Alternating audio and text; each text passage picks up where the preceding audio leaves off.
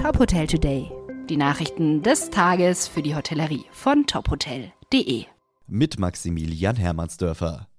Vor den Corona-Beratungen von Bund und Ländern hat der DEHOGA Bundesverband klare Lockerungen für das Gastgewerbe gefordert. Laut Präsident Guido Zöllig brauche es einen bundesweit einheitlichen Plan zur Aufhebung aller Zugangsbeschränkungen.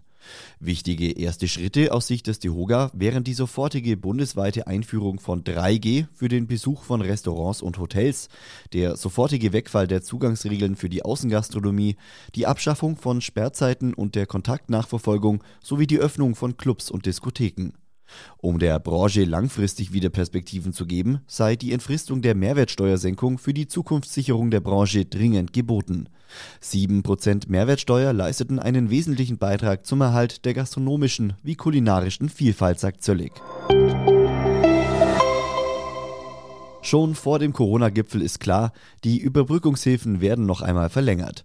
Wie das Wirtschaftsministerium gestern mitteilte, bleibt die Überbrückungshilfe 4 bis Ende Juni erhalten.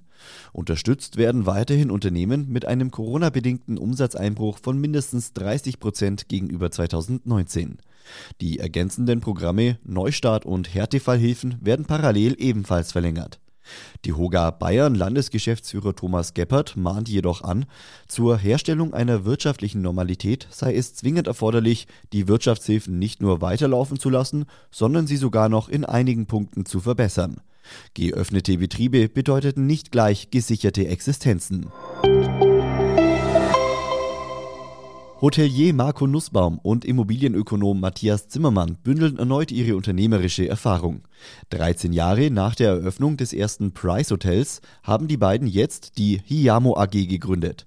Laut Nussbaum steht Hiamo für langjährige Expertise in der Hotel- und Immobilienentwicklung und die Stärken individueller, autark geführter Privathotels.